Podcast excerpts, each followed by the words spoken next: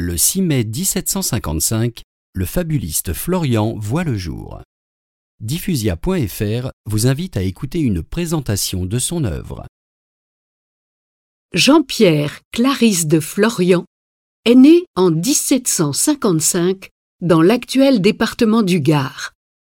Écrivain, il a été élu à l'Académie française en 1788. Mais c'est surtout pour ses fables que l'on se souvient de lui. Pour vivre heureux, vivons cachés, qui conclut Le Grillon, est sans doute l'expression de son cru la plus célèbre. Elle est devenue une sorte de proverbe traditionnel. On retrouve la sagesse de Florian dans Le cheval et le poulain, Le lièvre, ses amis et les deux chevreuils, ainsi que dans l'amusante fable Le lino. Mais qu'est-ce qu'un lino?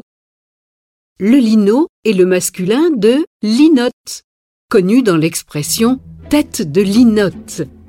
Et sachez que la linotte est un petit passereau, donc un oiseau.